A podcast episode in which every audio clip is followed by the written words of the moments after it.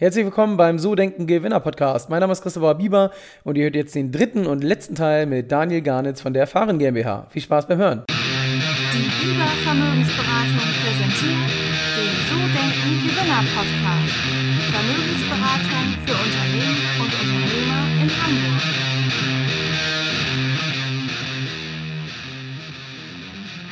Ich würde gerne nochmal so aufs ähm, Unternehmerische zurückkommen. Wenn du mal so zurück überlegst, also ähm, fahren jetzt seit 2017 ähm, und aber generell acht Jahre jetzt in der Branche, aber gerade so bei Fahren, wenn du mal überlegst, was war bisher die schlechteste Entscheidung, die du getroffen hast, seitdem du selbstständig bist? Und natürlich, was war die beste Entscheidung? Die schlechteste Entscheidung, ähm, wir haben 2019 Übernahmegespräche gehabt ähm, mit, mit, der, mit einer Firma und wir haben uns viel zu sehr darauf eingelassen. Und äh, nach den ersten Gesprächen dachten wir eigentlich, das wird cool und haben damals eine Finanzierungsrunde platzen lassen, weil wir gedacht haben, dass das cool wird und funktioniert. Und äh, je detaillierter die Gespräche waren, desto äh, mehr wurden wir, haben wir wieder eine Realitätsschelle bekommen und dann hat uns das gar nicht mehr gefallen. Dann haben wir auch diese Gespräche praktisch abgeblasen und standen dann mit einer selbstverschuldeten, abgebrochenen Finanzierungsrunde da und äh, abgebrochenen, auch selbstverschuldeten äh, Übernahmegesprächen da. Das war wirklich mit, mit Abstand die schlechteste Erfahrung und äh, Entscheidung, die wir, die, die wir getroffen haben. Also es war schon, das war schon sehr kritisch, muss man sagen. Also da sind wir fast pleite gegangen. Äh, hätten wir nicht äh, Investoren gehabt, äh, die, die äh, weiterhin dran geglaubt hätten. Was habt ihr daraus, was hast du daraus gelernt aus der Geschichte? ähm, Übernahmegespräch immer parallel laufen lassen, aber das wirklich das Hauptgeschäft und die Fundraising-Strategie und so weiter ist unantastbar. Egal was, egal was für Gespräche nebenbei äh, laufen, niemals irgendwie sich anzetteln lassen von irgendwelchen äh, äh, Übernahmegesprächen, die sich anteasern. Die finden bei uns auch jedes Jahr statt, äh, wenn man ehrlich ist. Äh, und das hört halt nie auf. Wenn man sich da immer so drauf fokussieren würde, äh, dann verlierst du praktisch den Blick für, für dein Hauptgeschäft. Also sowas parallel laufen lassen äh, und gucken, wohin führen diese Gespräche. Ich glaube, ich habe noch keine einzige M&A-Transaktion selber mitgemacht, aber ich kann mir vorstellen, dass die meisten einfach immer scheitern. Mhm. Okay, und die beste Entscheidung, seitdem du selbstständig bist? Ähm, das Gründungsteam so zusammenzustellen, wie es jetzt ist. Also das ist, war wirklich eine gute Entscheidung. Ähm, ich hatte davor, hatte ich Gründung, da hatte ich eine Gründung äh, mit einem ehemaligen Kommiliton, den habe ich damals vier Wochen gekannt, habe eine Firma mit dem gegründet. War eine schlechte Entscheidung einfach. Ich kannte ihn noch gar nicht so richtig. Und mit meinen Mitgründern jetzt und Maxi, Kostja und so weiter, die habe ich schon aus dem Studium gekannt. Also wir haben äh, immer die Tag zum Nacht gemacht und äh, deswegen kenne ich die in allen Lebenslang und äh, wir kennen uns einfach sehr, sehr gut. Und das war die beste Entscheidung, das letztendlich mit denen aufzubauen. Äh, und zwar mit Leuten, die du wirklich schon sehr, sehr gut kennst. Das war die beste Entscheidung. Würdest du ähm, aus heutiger Sicht sagen, alleine gründen ist keine Option? Oder ich meine, du hast natürlich, es gibt ja einen Vorteil, dass du, wenn du alleine bist, alles alleine entscheiden kannst. Das ist natürlich ein Nachteil, du musst auch alles alleine machen. Aber ähm, wie würdest du das beurteilen? Würdest du sagen, mit Gründen, also mit jemandem zusammen gründen ist definitiv besser als alleine? Kommt aufs Geschäftsmodell drauf an. Ich glaube, ähm, wenn ich ein Restaurant aufmachen möchte, kann ich auch alleine. Ähm, so nach dem Motto. Wenn du wirklich was Skalierbares aufbauen willst und was wirklich, also ein Restaurant, wenn du, wenn du ein bisschen Kleingeld hast, du suchst den operativen Geschäftsführer, äh, der das für dich aufbaut, äh, mal so gesponnen, dann kannst du das alleine machen mit dem. Äh, dann zahlst du dem gutes Gehalt und dann, dann geht das schon. Deswegen kommt aufs Geschäftsmodell drauf an. Nehme ich jetzt die, die normale Startup-Definition, hochskalierbar, digital und so weiter, ähm, würde, würde ich es nicht alleine machen, definitiv. Ich finde, ich glaube, ich, ähm, zwei, drei, drei ist, glaube ich, äh, sehr, sehr gut. Wir sind jetzt noch vier. Wir waren fünf Gründer, sind jetzt nur noch, nur noch vier, die wirklich operativ tätig sind. Äh, vier ist, glaube ich, dann auch die Grenze. Fünf ist zu viel, finde ich. Ähm, drei bis vier finde ich perfekt. Wenn man sich nicht lange kennt, ähm, finde ich, glaube ich, drei am besten, weil du letztendlich immer drei Stimmen hast und dann kannst du mit zwei Stimmen äh, praktisch was, was entscheiden. Und das ist, glaube ich, auch, auch ganz gut. Und eine gute Entscheidung war auch, das Gründerteam gleich äh, beteiligt zu lassen. Also es, ich habe viele Gründer kennengelernt, die gesagt haben, ja, ich hatte die Idee und will deswegen 51 Prozent der Firma und die nächsten 49 teile ich auf auf die Mitgründer. Funktioniert halt nicht. Du gehst halt die ersten zwei, drei Jahre wirklich durch die Scheiße und wenn sich dann nicht alle gleich im Boot fühlen, ähm, dann funktioniert das nicht. Mhm, kann ich verstehen. Was ist ähm, bei euch in der Firma mit so einem Tipping Point? Gab es den schon und ähm, wenn ja, wie sah der aus? Mm, mehrere, mehrere sogar. Also Anfang Corona-Zeiten haben wir eine Finanzierungsrunde gemacht, äh, die dann wegen Corona nicht so groß ausgefallen ist, äh, wie es eigentlich gedacht war, weil einige Investoren viel Geld verloren haben am, am Aktienmarkt. Und äh, da mussten wir Leute entlassen auch, ähm, was, was nicht so gut war. Die ersten zwei Mitarbeiter, die wir in der Firmengeschichte eingestellt haben, mussten wir beide entlassen.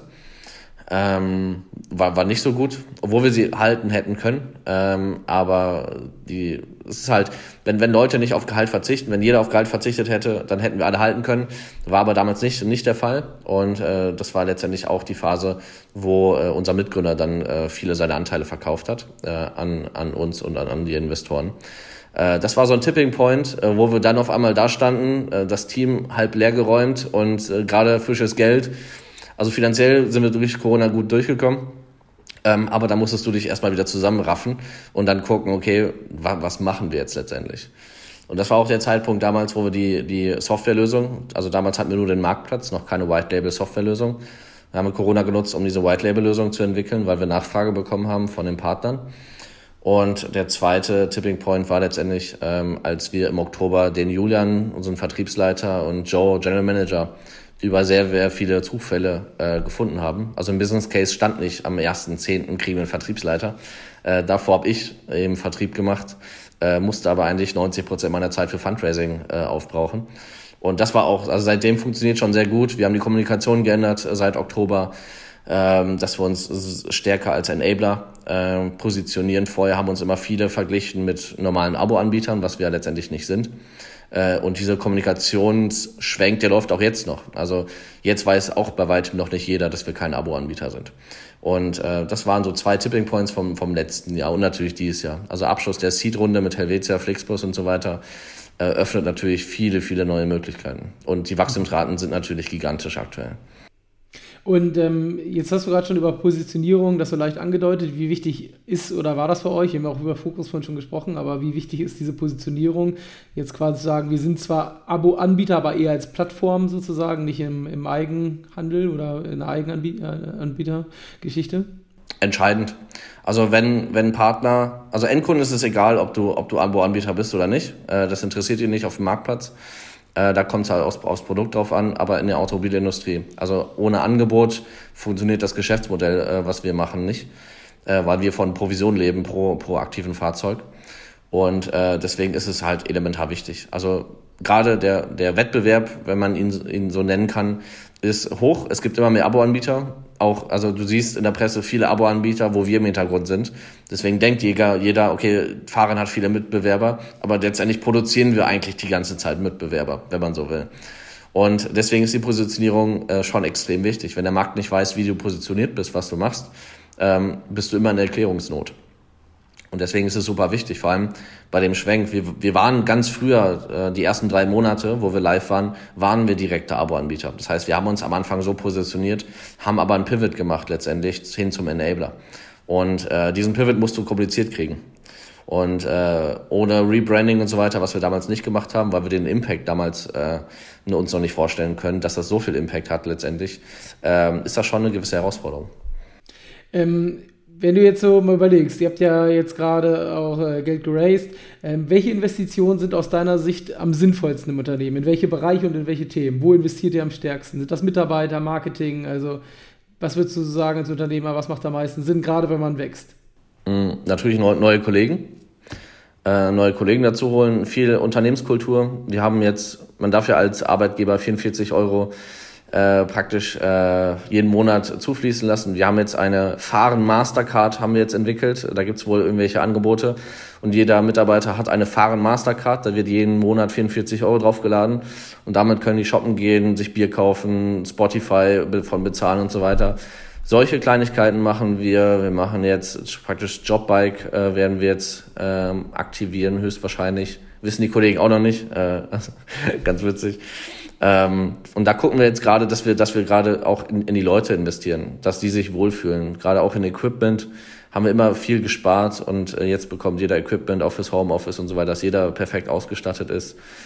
Ähm, Marketing äh, investieren wir die, seit diesem Jahr wirklich viel. Auch in PR werden wir jetzt bald äh, eine Menge Geld in die Hand nehmen, einfach um die Marktpositionierung äh, stärker äh, darzustellen in der, in der Branche. Das sind eigentlich, das sind, sind keine Überraschungen dabei. Also ich glaube, da kann ich wenig, wenig Neues erzählen. Ich glaube, jeder, jeder weiß im Kopf, wo er eigentlich investieren müsste, äh, wenn er, wenn er kein Geld hat. Dann, immer wenn du kein Geld, was heißt Startup nie Geld? Wir haben jetzt auch gefühlt kein Geld, weil die, die Zahlen werden nur größer, die Probleme bleiben die gleichen. Äh, das, ist, das ist immer so. Und was meinst du, was hat am meisten Return gebracht? Also, ähm, wo habt ihr am, am meisten Geld investiert und wo kam, ich sag mal, am meisten Return zurück? Marketing. Marketing, ganz klar. Also wir haben äh, bis Anfang dieses Jahr haben wir eigentlich auf Endkundenseite kein Marketing gemacht. Das heißt, der Marktplatz ist organisch gewachsen, auch sehr, sehr gut. Ähm, Wie kann man sich das vorstellen? Über Google äh, SEO-Optimierung oder? Wir hatten den Vorteil, Fahnen.com ist äh, 2018 gelauncht und damit waren wir einer der ersten, in Anführungszeichen, Abo-Anbieter.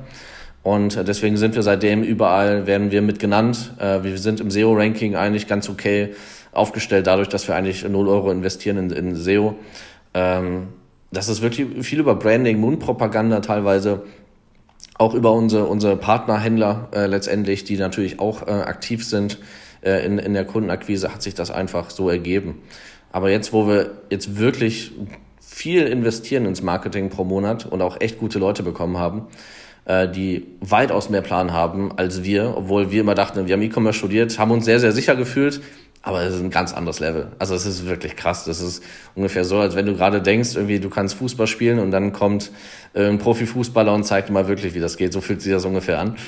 Ähm, ist, also das ist schon extrem. Also die Wachstumsraten äh, seit Anfang des Jahres sind, sind wirklich wirklich abnormal. Also man, man sieht dann sehr gut, dass das Geschäftsmodell funktioniert, wenn, wenn du wirklich in die Skalierung gehst und du siehst, okay, die Unit Economics sind direkt profitabel. Äh, du siehst, äh, dass Marketing korreliert mit Neukunden äh, und so weiter und so fort. Du siehst, dass Händler, Partner und so weiter sich, sich aktiv bei uns melden, mehr Abo machen möchten. Also es ist schon so ein bisschen, es gibt immer so die Definition, also es gibt viele Metrics, wie man äh, Product Market Fit definieren kann. Ähm, wenn du eine Endkundenplattform hast, so auf B2C-Seite und Facebook oder so, dann guckst du letztendlich, äh, wie viele neue Kunden presst du rein durch, Neu durch, durch Kundenakquise und irgendwann hast du letztendlich so eine, so eine Kurve, die sich dann irgendwann normalisiert, wo du praktisch Retentions hast, dass ein gutes Stück davon auch bleibt auf deiner Plattform. Und wenn je mehr praktisch auf deiner Plattform bleibt äh, im Retention, dann kannst du irgendwann vom Product Market Fit rechnen. Wenn du die aber viel, viel mal durchliest und äh, viele Gespräche führst, dann kannst du es selten in, in, Zahlen fassen letztendlich, wann du Product Market Fit erreicht hast. Das ist eher so ein Gefühl, was du hast, ein Bauchgefühl. So, dann denkst du, okay, okay, jetzt, jetzt fühlt es sich richtig an. Ne? Also so muss man das, glaube ich, sehen. Und äh, da sind wir, dieses Bauchgefühl habe ich jetzt ungefähr seit acht Wochen. Okay, und dann primär wirklich ganz normal über Performance Marketing, also Werbung, Google, Facebook, AdWords, die ganz klassischen, klassischen Geschichten. Ähm, ich würde gerne nochmal über das Produkt so ein, zwei, ein, zwei äh, Fragen stellen, die mich interessieren. Wenn man jetzt vergleichen würde, du hast das vorhin selber einmal in so einem Nebensatz gesagt, du musstest am Anfang äh, quasi allen in der Automobilbranche erklären, dass äh, quasi, ähm, warum Leasing ist günstiger, aber warum macht das trotzdem Sinn, sozusagen Autoabo zu machen? Ähm, wenn du das jetzt mal so rückblickend anschaust, diesen Vergleich, so sind die Kosten, habt ihr das mal durchgerechnet, ob die Kosten unterm Strich gleich sind, günstiger, kauft man sich durch mehr Geld nur Flexibilität oder ist es wirklich unterm Strich, dass sowieso das Gleiche rauskommt, wenn man mal ähm, Versicherungsprämien, Sprit, Nebenkosten, was ist nicht alles, was dazu, so dazukommt, zu dem Auto dazukommt. Habt ihr mal so einen Kostenvergleich angestellt? Weil für mich wäre jetzt so die Frage, gerade bei einem großen Unternehmen, was im Jahr, weiß ich nicht, 5.000 oder 10.000 Autos liest, warum sollen die umschwenken sozusagen? Kommt das jetzt durch Corona, durch die Homeoffice-Lösung? Also magst du da noch mal ein bisschen was zu erzählen? Klar. Ähm, da komme ich mir immer vor wie, wie ein Anwalt. Äh, es kommt drauf an. ähm, es, es, kommt wirklich aufs Auto drauf an. Also um, um es mal detailliert zu nennen. Ähm, grundsätzlich äh, ist es immer abhängig äh, aus, aus äh, Partnersicht oder als Automobil äh, Unternehmen kommt es darauf an, der Einkaufspreis, ob ist es ein Neuwagen, ist es ein junger Gebrauchtwagen, wo die erste Abschreibung schon äh, runter ist. Dann hast, hast du nicht mehr so viel Abschreibung in der Rate. Das heißt, junge Gebrauchtwagen sind tendenziell günstiger, weil der Wertverlust nicht mehr so hoch ist. Du musst vielleicht einen Euro mehr kalkulieren für, für Reparaturen oder so. Ähm, grundsätzlich, äh, um mal ein ganz praktisches Beispiel zu nennen, wir können aktuell einen Golf 8 GTI für 399 Euro brutto für Endkunden anbieten. Im Leasing kriegst du den für 200 250 Euro ungefähr, sagen wir mal 200 Euro, bist du noch bei 200 Euro äh, die Differenz letztendlich zum, zum Auto-Abo. Wenn du jetzt noch mal die Inspektion einmal im Jahr äh, dir anschaust, okay, Neuwagen braucht das erst im dritten Jahr, das heißt, nehmen wir die mal raus. Nehmen wir mal die Steuern dazu, äh, sind, keine Ahnung, ein paar Euros im Monat, nehmen wir die Versicherung mit dazu, nehmen wir anfällige äh, Reparaturen, Verschleiß und so weiter mit dazu. Bist du ungefähr äh, beim selben Kurs, würde ich schätzen. Aber letztendlich, du hast im Leasing, musst du äh, letztendlich drei Jahre buchen. Du hast den ganzen Stress um das Auto. Äh, Im Abo das Fahrzeug bei 399 liegt bei sechs Monate Laufzeit und nicht bei 36 Monaten. Das heißt, wenn du es 12 oder 18 Monate nimmst, wirst du wahrscheinlich bei 350 Euro ungefähr rauskommen. Das heißt, äh, im Umkehrschluss ist es letztendlich, es gibt viele, viele Studien, die das mal wirklich detailliert nachgerechnet haben für hunderte Fahrzeuge. Und grundsätzlich ist es für Leute, ähm, die wie was mal 50, 55 oder älter sind und so und so viel Schadensfreiheitsjahre haben und die Versicherung super günstig ist, äh, macht es für die weniger Sinn. Aber für alle, die, die jünger sind und teure Versicherungsprämien haben, macht Auto aber grundsätzlich fast immer Sinn. Und dann musst du natürlich, es gibt dann Fahrzeuge, die sind, die sind wirklich teuer. Also Rolls-Royce für 10.000 Euro im Monat, die Zielgruppe ist äh, verschwindend gering. Ähm, das teuerste Fahrzeug, was wir gerade draußen haben, ist äh, ein BMW M3 Competition, äh, irgendwie eine Gold Edition oder so. Der Kunde zahlt 5.500 Euro im Monat. Und das sind, das sind Edge Cases. Ähm, das ist sehr, sehr selten. Das heißt, das machen dann wahrscheinlich eher so Kunden, die sagen, ich will das mal fahren für zwei, drei Monate, um einfach mal so dieses Gefühl zu kriegen und kannst du einfach selber ja nicht leasen für den Zeitraum sozusagen. Was, Automobilindustrie, ich bin jetzt seit vier Jahren drin, es ist ja teilweise wirklich krank, äh, was da abgeht. Also es werden ja teilweise Werbekostenzuschüsse von Herstellern, äh, praktisch den Händlern oder Vermietungen gegeben, dafür, dass die Fahrzeuge auf die Straße bringen. Da wird aber teilweise Geld verdient, indem 1000 Fahrzeuge am Bremerhaven abgestellt werden und danach wieder Buyback zurückgehen zum Hersteller. Und ähm, wenn, wenn, wenn du dir vorstellst, wenn Fahrzeuge eine Minus-AFA haben. Also Aston Martin zum Beispiel, das beste Beispiel. In der Vergangenheit war das immer so, du hast den eingekauft für, sag ich mal, 100.000 und hast einen Fair, der Restwert war auch wieder bei 100.000. Also wenn der gleich ist. Das heißt, du hättest den eigentlich für 100 Euro im Monat anbieten können und hättest immer noch eine Marge gehabt, weil äh, Reparaturen und so hast du in sechs Monaten letztendlich nicht. Und das ist dann schon, schon teilweise echt krank, äh, was man mit, mit den ganzen Restwertspielereien machen kann. Ähm, deswegen kommen teilweise auch echt günstige Raten zustande. Was natürlich jetzt, also viele Abo-Anbieter, auch unsere Partner, die natürlich auch ähnlich aufgestellt sind, teilweise wie ein Finn oder ein Klono, ähm, haben natürlich auch Probleme, gerade Fahrzeuge zu bekommen. Und äh, gerade große Abo-Anbieter, die sind abhängig von Überproduktion von Herstellern, von guten Mengenrabatten, die am Anfang gewährt werden, damit praktisch die Aboraten dann profitabel sind ist aktuell super schwierig, der Markt, einfach wegen den Halbleiterproblematiken, Produktionsengpässe und so weiter. Äh, schwieriger Markt aktuell, definitiv. Ähm, bin aber guter Dinge für uns, dass es gut läuft, weil wir eben in die, in die Breite gehen. Äh, wir brauchen nicht pro Partner, brauchen wir jetzt nicht 1000 Fahrzeuge, sondern vielleicht 10, 50 Fahrzeuge. Dann sind wir schon sehr, sehr zufrieden. Also wir haben jetzt knapp 1000, 1000 Autohändler in Deutschland knapp 100 in der Schweiz. Und äh, wir streuen halt so ein bisschen in, in die Breite. Deswegen sind wir nicht ganz so abhängig, aber wenn ich mir vorstelle, wenn einfach jeder Händler ähm, 50 Prozent mehr hätte, wäre wär nicht verkehrt. Ja, sehr cool. Und vor allen Dingen aus meiner Sicht, die Händler machen sich ein bisschen unabhängiger vom Verkauf vom Rhein oder von den, von den Kunden ein Stück weit. Ähm, Daniel, mega. Ich habe noch eine letzte Frage und zwar nach dem ganzen Input, den du geliefert hast, was würdest du, wenn jetzt jemand zuhört, der sagt, hey, ich bin noch angestellt oder ich bin irgendwie kurz davor zu gründen, was würdest du dem mitgeben? Ähm, ich bin immer ein Fan davon. Also ich habe alles selber mitgemacht. Meine erste Gründung saß ich bei meinen Eltern in, in der, im Esszimmer und äh, habe überlegt, das war damals ShareRace, diese News-App. Und äh, ich habe damals äh, mir alles durchgelesen über, über Startups, über Gründungen und so weiter und habe mir den Kopf zerbrochen, okay, wie macht man das jetzt am besten? Und man muss eigentlich sagen, ich habe damals habe ich mir einfach bei Strato einen Account gemacht und dann irgendwie irgendwas gebastelt. Und du musst einfach äh, die Hürde überwinden, einfach mal anzufangen, weil es ist völlig egal, wenn ich überlege, was Fahren am Anfang war und was jetzt ist, völlig unterschiedlich. Das heißt, du musst einfach anfangen, einfach den Mumm haben.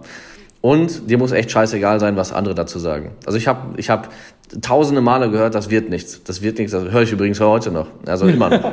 Also es, es gibt echt viele Leute, die mich anrufen nach der Finanzierungsrunde und gesagt haben, Glückwunsch, aber ich glaube immer noch nicht dran. ich habe ich hab auch Leute, äh, also im, Invest, ähm, im äh, Angel-Investorenkreis, ähm, die sagen, Daniel, ich glaube nicht an die Idee, aber ich würde mich gern trotzdem beteiligen. Habe ich auch schon gehört. Das heißt, du, du, musst wirklich ein dickes Fell haben. Also du musst erstmal mit dir selber klarkommen, dass du jetzt anfängst und einfach startest. Nicht den Fehler zu machen, es niemandem zu erzählen, weil ich habe vorhin schon irgendwann gesagt, es ist wirklich jedem scheißegal, was für eine Idee du hast. Jeder glaubt, du, du bist irgendwie so ein Startup-Heini, der irgendwie was Verrücktes probiert und was eh nicht funktioniert. Äh, das glaubt eh jeder. Äh, wenn du das schon mal verinnerlicht hast, äh, und dir es eh scheißegal ist, was andere denken, äh, hast du, glaube ich, schon mal eine gute Ausgangslage. Wenn du dann noch anfängst und noch mit jedem über deine, in Anführungszeichen, Scheißidee zu reden, ähm, funktioniert das, glaube ich, ganz gut. Und was uns immer sehr geholfen hat, ich habe mit der ersten Idee, mit der ersten Präsentation, habe ich äh, Calls gemacht mit Investoren. Man darf man darf nicht vernachlässigen. Äh, sehr, sehr erfahrene Investoren, auch wenn die nie Gründer waren, das äh, ist praktisch auch nicht ihr Job dann letztendlich, die wissen aber letztendlich, wie Märkte funktionieren, die wissen, wie Geschäftsmodelle funktionieren können. Und aus diesen Gesprächen, äh, wie gesagt, aus den über 350 Gesprächen, haben wir sehr viel äh, strategischen Input mitgenommen für Fahren. Wir wollten nie Geld von denen, wir waren noch viel zu früh dafür. Ähm, aber VCs ähm, sind letztendlich ähm, immer Leute, die helfen wollen. Und das sind nicht, nicht immer die, die bösen Leute, die irgendwie was, was klauen wollen oder so. Die sind gar nicht dafür ausgelegt, um irgendwie eigene Ideen zu machen. Die wollen ja investieren, die wollen Risikostreuung. Und da muss man echt auf Events gehen. Äh, gibt sehr, sehr viele, wo man anfangen kann, sich ein Netzwerk aufzubauen und einfach darüber reden und, und professionelles Feedback einsammeln. Und dann irgendwann, also wenn du zwei, drei Jahre an deiner Idee arbeitest und das fängt an, dann gehst du zu den Investoren zurück, zeigst denen, was du gemacht hast. Und wenn du dann, keine Ahnung, 10.000, 15.000 Euro monatlichen Umsatz dann hast, dann äh, bist du vielleicht so weit, dass der sagt, oh cool, ich kenne dich jetzt zwei, drei Jahre, du hast echt einen coolen Job gemacht, du hast das Feedback angenommen, was, was wir dir gegeben haben, hast vielleicht ein bisschen adjustiert, weil sich doch was anderes ergeben hat. Aber finden wir cool, lass uns doch mal gucken, dass wir zusammenarbeiten können. Oder er macht ein anderes Intro. Und so würde ich da heute rangehen. Also, also Regel Nummer eins, es muss echt alles scheißegal sein. Sehr gut, mega. Vielen, vielen Dank. Ich bin echt gespannt, wie das weitergeht und würde mich freuen, wenn wir irgendwann nochmal einen zweiten Teil machen. In dem Sinne, danke für deine Zeit, Daniel. Sehr gerne, danke dir. Das war's, das war der letzte Teil mit Daniel. Ich hoffe, du hattest Spaß und ich freue mich dann, wenn du nächste Woche zum nächsten Interview wieder mit am Start bist. Bis bald. Ciao, ciao.